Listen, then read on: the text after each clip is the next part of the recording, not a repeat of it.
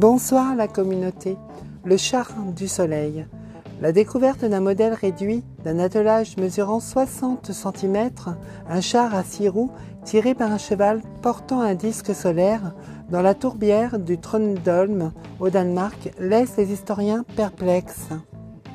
Ce chariot du soleil, ainsi qu'il a été appelé, daterait de 1300 à 1200 avant Jésus-Christ.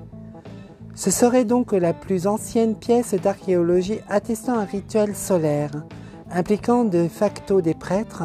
Le rituel solaire ne fait que guère de doute, puisqu'une feuille d'or recouvre l'une des faces du disque de bronze et que les œillères du casque porté par le cheval sont entourées de rayons. Dans l'Irlande ancienne, on connaît le char des guerres, attelé à un cheval, ainsi que le char de l'aurore qui allait sur l'eau, le cheval attelé à un cheval pourrait symboliser la course du soleil. Le char du soleil de Trundenholm. N'est-ce pas merveilleux?